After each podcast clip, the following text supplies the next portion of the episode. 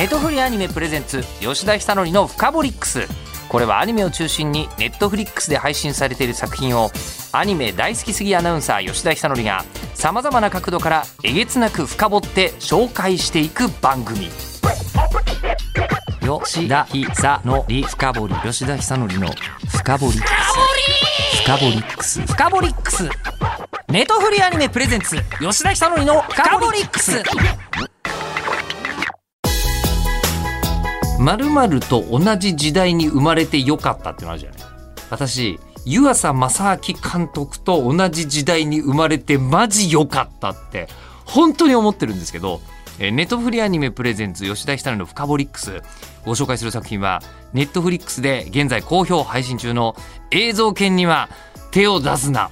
いやもう本当にさ湯浅さんの作品はこうちょっと不穏なものからアーティスティックなものからロマンチックなものまでいっぱいあるんだけど、えー説明できないんだよこの作品。コメディっちゃコメディ。青春作品といえば青春作品。だが何よりもこれこそアニメなんだよ。えーということで意地でも喋らせろといろんな人にお願いをしたところ、えー今回ゲストの当事者に、えーお越しいただくことができました。映像犬には手を出すなで水崎燕ちゃんを演じてた松岡美里さんです。よろしくお願いします。よろしくお願いいたします。水崎燕を演じさせていただきました松岡美里です。どうも。よろしくお願いいたします。はじめまして。はじめまして。わあめちゃめちゃフレッシュな感じ 本当ですか？本当に わードキドキです、日本放送初めてお越しいただいたんですもんね。そうですね。初めましてです。こうやってこうラジオでお話しさせていただくっていうのも、ええ。ちょっともしかしたら結構初めましてレベルな。あれそうなんですか？そうですね。おなんていうんですかね。オーディオコメンタリーとかでお話しさせていただくことはええ。ありましたし、あと伊藤沙莉さんとか、田村睦美さんとか、あと3人で映像系についてお話しさせていただくことは結構あったんですけど私一人初めて出陣してきました。ねいやもうこれそうなんですもうだってラジオで喋らせるとラジオ屋はみんな映像系好きなんですよ。あ本当ですか？いやもう本当にわかるーみたいな感じの音とか、うんいやもう本当にねまあ大げさに言うと私もあれを見てたら自分が作る仕事の一人なんてとても言えないなと思う感じはあるんですけどでもやっぱりなんか毎日こういうことやってるともうねだからやってるのみたいな気持ちになる作品ナンバーワン。いやでも私も本当に一視聴者としてめちゃめちゃ映像系が大好きなのでこうやって今語れるっていうのがめちゃめちゃ嬉しく思ってます。いやちょっと今日そのために来ていただいたんですよ。はい。そうですよね。そうなんですね。でこの映像犬なんですけど、まあ作品のことを説明すると、えっとまず、えー主人公が、えー、おんあのなんていうのかな、アニメとか好きな人に刺さらないわけがないっていうタイプの、はい。えー浅草みどりちゃん。可愛いからじゃないんですよ。はい、えーアニメが大好きで空想ばかりしていて現実との折り合いが若干悪い。そうですね、この感じは、えーもうアニメ好きな人たちみんな刺さるよねいや刺さります。わかるって思うところめちゃめちゃ多いと思います。はい。でこのまず主人公の浅草みどりちゃんを伊藤沙莉さんがやってらっしゃいまして、はい。で、えーこの中学時代からの同級生で金儲けに異様な執念を燃やす金森さやかちゃんというちゃん付けで呼ばないの？これっていう感じのキャラクターなんですけど。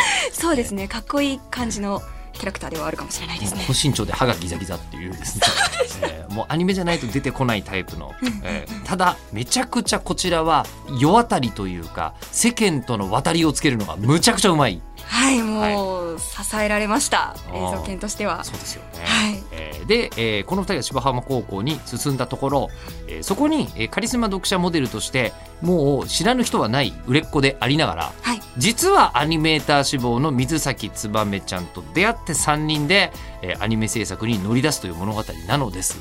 はい。がはい。いやもうなんて言うんでしょうね。なんて言うんですかね。ね。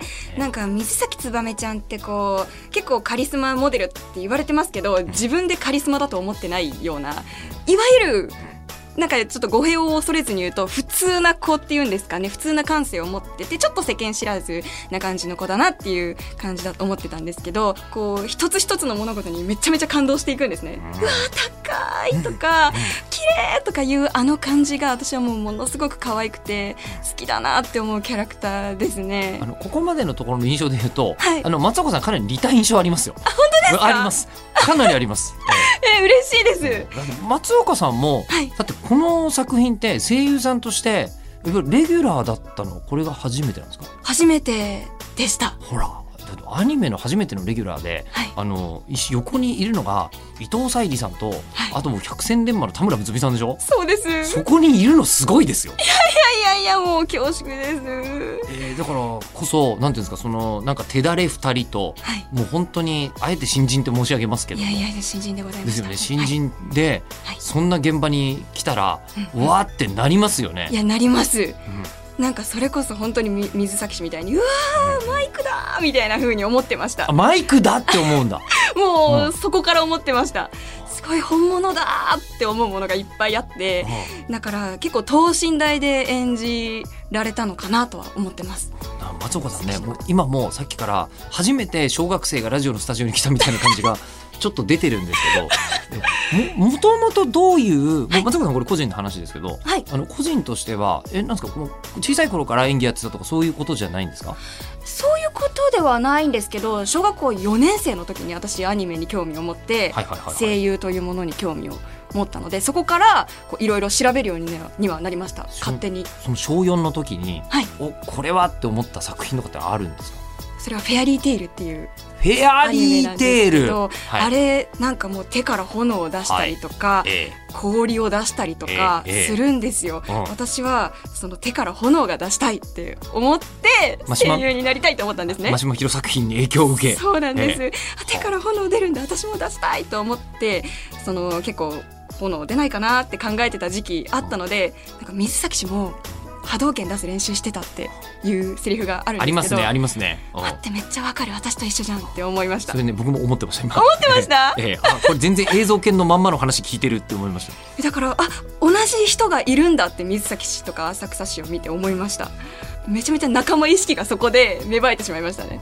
だもうあの違う人じゃないんだっていう感じなのね映像系のキャラクターたちは。本当にそうですねあのあの後突然の和解っていうテロップが出てくるんですけどうん。私も一緒に握手したいってめっちゃ思ってました。は私もわかると思って。はなんです。だからそういう面ではめっちゃ水崎氏とあの共通点は多いかなって思うところはあります。でまあその小4でこはい。う声優さんになるのを目指して、で実際にこうアニメの現場にたどり着いた初めてのお作品が、はい。こうあの映像系になったわけですよね。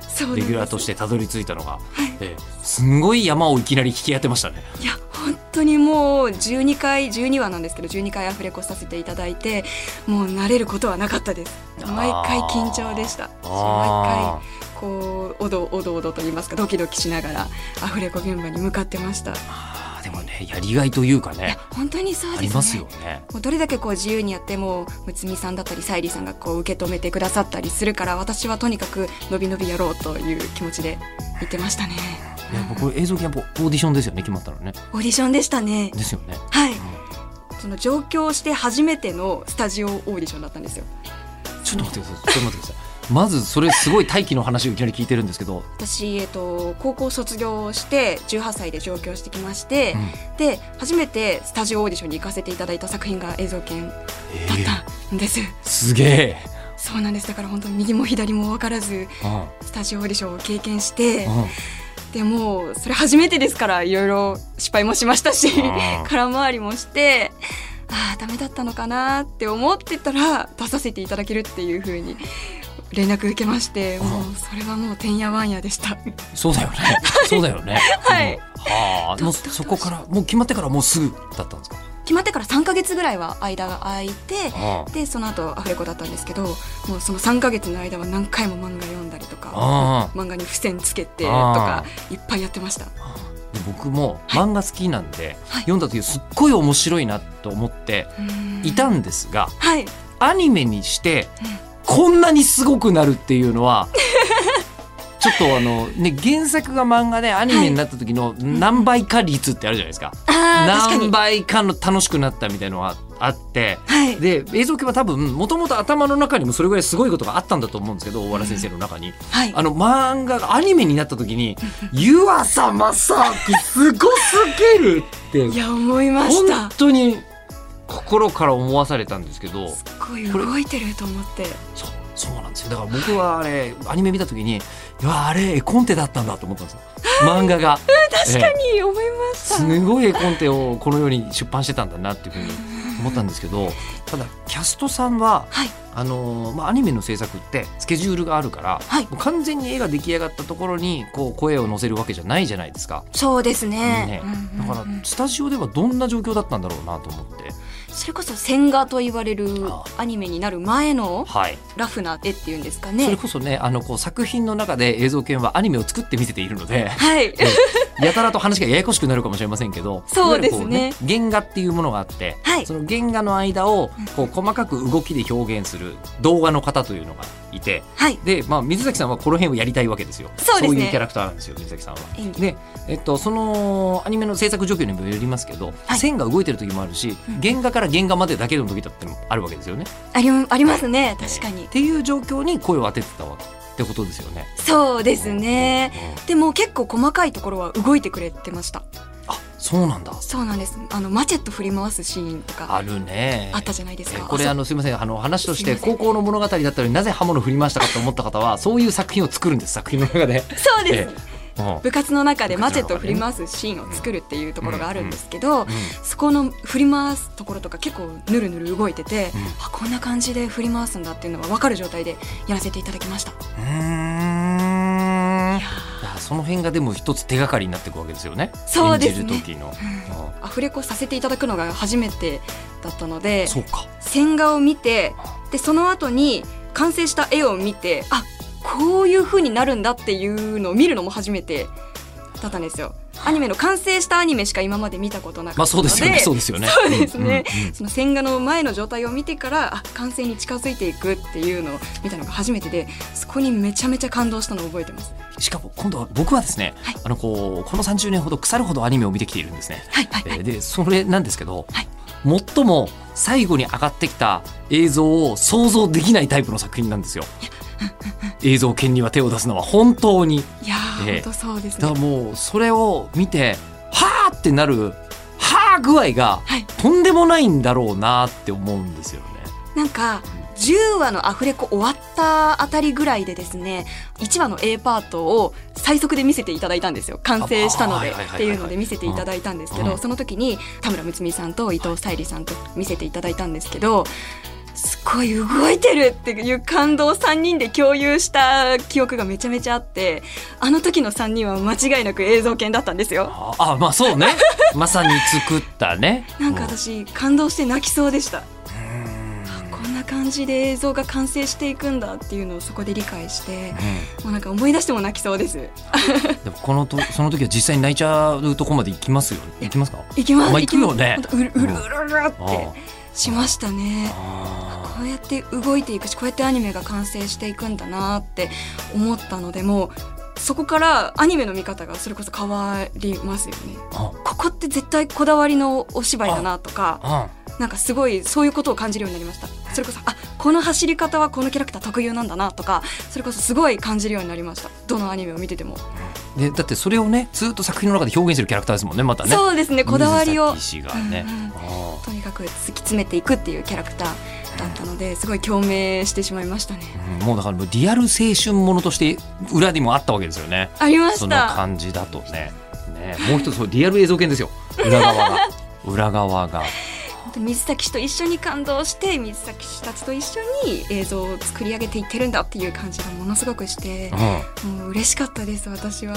距離感で言うとあのよくこう声優さんたちはあの自分のキャラクターは自分の娘だとか、はい。うん、いう人たちいるんですけど、はい。もうちょっと近い。なんか本当等身大と言いますかあんまり別人のように思えないかもしれないです自分とは。同じ喜怒哀楽がそこにはい。ありそうな感じがする。はい水崎氏が喜ぶものは私も嬉しいし、うん。水崎氏がこだわりたいところは私も寄り添って一緒にこだわっていきたいなって思うように。実はこの,、あの映像犬って3人ともあの割と突っ走る人たちがこう主人公たちでいるんですけど、はい。実は水崎氏一番突っ走ってないかっていう。いや本当にそう思います。だよね。はいもうとにかくこだわり娘なので、うんうん。そこを突き詰めたいし突き通したいっていう思いがめちゃめちゃ強い子だなっていうのは思いました。こだわり娘。こだわり娘です。あのその面って、はい。松岡さん的にもあります？譲れないほどはい。なんかこうこだわりの強いことってなんかあります？譲れないほどですか？あえなんだろう。面倒くさい生き方はしたくないなとは思ってます。あ 面倒くさい生き方はしたくない？なんかそれこそあの本当にちっちゃい話で申し訳ないんですけど、うんうん。最近私髪の毛切ったんですよ。3 0センチあ今ぐらい。ちょうどショートにねそうなんです。ショートに。どあ最近なんだ来てたの？最近切ったんですけどこれなんで切ったかって言ったら、シャンプーをワンプッシュで終わらせたかったからなんですよ。意外な意外な答えが出てきた、長いとシャンプーが2プッシュ必要なのがすごく嫌でうん。うん。ワンプッシュで終わらせたかったからショートヘアにしたんですけどなんかそういうなんかちょっと2プッシュするのめんどくさくて 私は。なんかそういうめんどくさいのをできるだけ省いていきたいなっていうのはちょっとこだわりかもしれないです。これちょっと待ってください。意外な効率化の鬼みたいなことかな、えーじゃあちょっとじゃあ、えー、と今家帰って、はいバンって部屋開けるじゃないですか。なんか物の数とかがはい。ものすごく少ないのかしらとか思ったんですよ、それはないですけど玄関だけはものすごく少なくしてます。玄関だけはめちゃめちゃ綺麗にするようにしてます。なぜですか、なんか母にうん。玄関は綺麗にしとかないと運が良くならないよって言われたんですよ。お母さん風水師の方とかですか？全然そんなことはないです。全然そんなことはないんですけどなんかその母の言葉はめちゃめちゃ信じてて、うん。玄関はめちゃめちゃ綺麗にしてます。うん靴も全然玄関に置いてなくて全部靴箱に入れてるし、うんうんうんあとお花飾ったりとか玄関にたまにしたりしてます。そこは確かに譲れないかもしれないですね。あそこあのその玄玄関をきれいにすることは譲れない。玄関は絶対綺麗に。だけど部屋は別にシンプルでもない。シンプルでもないです。あ何かが多いですか？なんていうんですかね片付けるのがあまり得意ではないのでちょっと待ってください。ちょっと待ってください。今の、今の、あの、シャンプーワンプッシュの話と、えー玄関きれいにする話と、そこに齟齬があるよ。確かにそうですね、うんあでもそれこそ効率を求めるっていう意味では、うんその必ず手が届く位置にんいつも使うものがあるようにはしてます。なんか手が届く位置にいつも使うものはすぐ出せるところに置いてます。例えば何ですか？すぐあのフライパンとか。フライいやいやいや、フライパンってさ、使っても日に一度か二度じゃない？パン使いますよ。お湯沸かしたりとかするじゃないですか。待ってフライパンでお湯沸か、ちょっと待ったぞ。お湯沸かしますよフライパンで。フフライパンでお湯を沸かすのは、すげえ達人かすげえ手抜いてるからどっちかですよ。すげえ手抜いてるのかもしれないですね。ちょちょっと待って、えっ、と、じゃあ例えば最近一番最近自炊したのは何ですか？一番最近自炊したのは生姜焼き。生姜焼き。ですけど。生姜焼きをうんはいですけど。はいですけどこれもあのフライパンで焼けばできるようになってるパックを買ってきて、はいはいはい。フライパンにぶち込んでうん。焼いただけです、焼いた。そうです。あのフライパンがよく出てくるのは分かったんですけどはい。フライパン以外のあのーコンロにかける調理器具は何か持ってます？ああのなんかちっちゃい鍋みたいなのあります。ある。はい。これはいつも取り出せるところには置いてないんですか？うーん置いてますね。なんかあフライパンとその鍋が2つ並んでます。うんうん。んちょっと待って2つ？2つ並んでます。この2つだけでやってるんで。あー あの分かってきたんですけど、はい。あのねそれをあのなんですかあの どうしても面倒くさいのが嫌だとかはい。いう言い方じゃなくて、うん。それで自分ルールだわ。あーそっか。うんそうかもしれないです。他の人にあの言った時になぜか「ん?」っていう感じになることって今までありましためっかちゃあります。めっめっちゃありましたか？ちゃあります。えなんで？ってめっちゃ言われます。あやっぱり？はい。あーそれねあのそれはね自分ルールで。あーそっあかの言い方を変えるとここが変だよ俺以外ってやつですから。そっか。ええ。いやそれはあのクリエイターっぽいっちゃクリエイターっぽいですよ。だから今までいろんな人にポカンとされてたんですね。あ今だにあそれは今までちょいちょい感じてたんですね。感じました。あなんであれ違うのか人とはって思う時はたまにありましたけど。あ 映像系とかでもありました？現場とかでも。あそうですね。なんか私普通じゃないのかもしれないって思うのはちょくちょくあったかもしれないですねむつみさんとか結構突っ込んでくださいました。うん。最近めっちゃ乾燥しませんっていう話からその喉が乾燥するのもそうですし、うん。あと顔がパリパリになるんですって言ったんですよ。そしたらこう「お風呂何度なの？何度で溜めるの?」って言われて「42度ぐらいですかね」って言ったら「暑い!」っていうふうに突っ込んでいただいて私は42度ぐらいが普通だと思ってたからあああ暑いんですか？みたいな感じの反応をしてしまったっていうのはありましたね。ちょっと高めよね。そうですね。高めですね。でその後化粧水とか多分お風呂上がったら皆さん塗ってらっしゃると思うんですけど、うん。私はあんま塗ってなかったので、それで乾燥してるんじゃない？ってむつみさんに 結論は簡単だったね。そうですね。えっ、とすみません。分かりやすいすっごい簡単な言葉にまとめるね。はい。ズボラ？あそうです。バレちゃったあのーあれだね、あのーこだわりたいことは、うん。えーズボラで自由に生きさせてくださいってことじゃなそいうですすね。自由にさせてくださいかもしれないあです。でも玄関だけは綺麗にさせてください。ー分かってきた。あのなんか、ね自分ルール重要ですよ、うんうん。あのーなんだっけ。えっ、と長浜博さんっていう、はい。えーあのこう虫師とか作った監督さん。いらっしゃるんですよアニメーションの。はい。で長浜さんに聞いてえ？って思うことのこだわりがあって、はい。なんかこうあれ「虫師」っていう作品ってこう森がすごい美しい作品なんです森の描写が。うんはい。で森の木を下から見上げたっていうはい。絵とかがもう木々の向こうから光が来ててすごい夢のように綺麗なんですね。で夢のように綺麗なんだけど、はい。ここですごいあのアニメに作る時に最後に撮影っていう作業があるのご存知ですか？撮影はい、はい。ね、はい。あの最後の最後に全部の素材をこう背景とか動画とか合わせて、うん、最後の形にする。うん。うん。その時に、はい。あのいいですか？木を想像してください。木の葉っぱを下から見上げた状態。はい。想像した時にこうあのこうなんか、えーうーん一度ずれてるなと思うんですえー、ええすごいですねそれは、木ですよ木ですよね。葉っぱですよ。ゆ揺れますしねそうそうそう。でもアニメーションだから、はい。あの自分のコントロールしたいように全部できるようにこだわっていろいろ考えてるわけですよ、はい。中村さん。で考えてて一度ずれてると思うんですあでこの一度ずれてるのを直さないと気が済まないので、ーはい。えーそこであのやっぱり直してほしいですって言うと「いやこれ直しても直さなくても問題じゃないですか?」っていうふうに言われた時に中村さんは、直しても直さなくても同じだったら直してくださいっていうっていう話を聞いて でこれで一度直したやつを見てこの瞬間に「んできた」って思うんですって。すごい。その感性すごいですね。クリエイターってそうなんですって。っていう話と、まあ変態ですよ一言で言うと、ええ。でもそれは今回の映像系はそういう作品だったんだよ。うん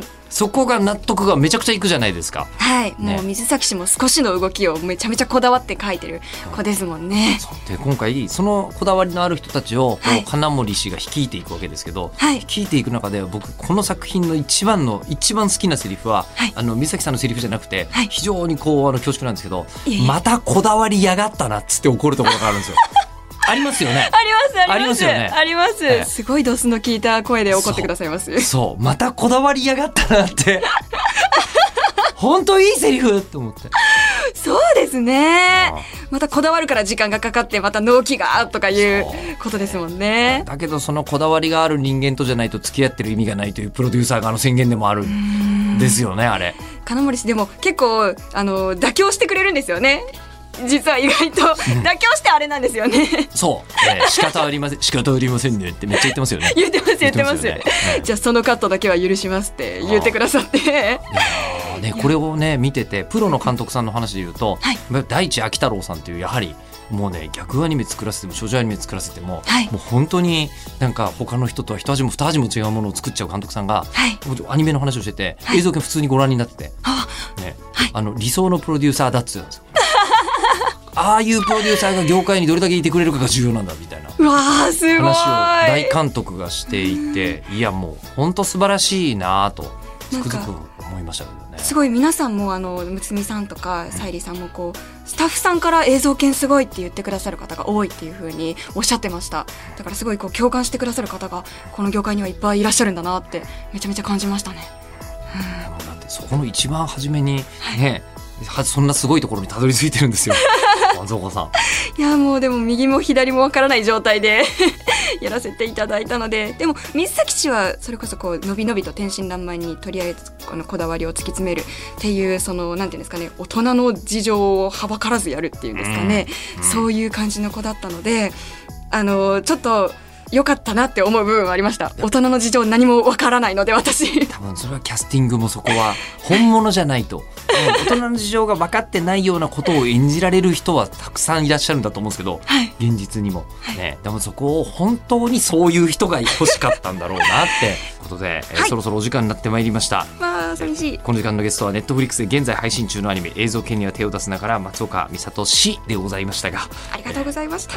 松岡氏からのお知らせは何かありますでしょうか？いいですか？ぜひ。今ネットフリックスでですね配信しておりますスケーターガールっていうですねインドの映画があるんですけどインドの映画の吹き替えやってるの？はい吹き替えやらせていただきました。へえこの主人公のプレルナちゃんっていう女の子がいるんですけど、この子やらせていただいたのでぜひ見てください。ちょっともうすでにはい。インドなのに、えスケートなの？そうなんです。インドの女の子がスケートあのスケートボードと出会って外の世界を知っていくっていう物語です。ごいこうおおなんていうんですかファミリー向けと言いますか結構感動するジーンとするうん。映画なんですよ。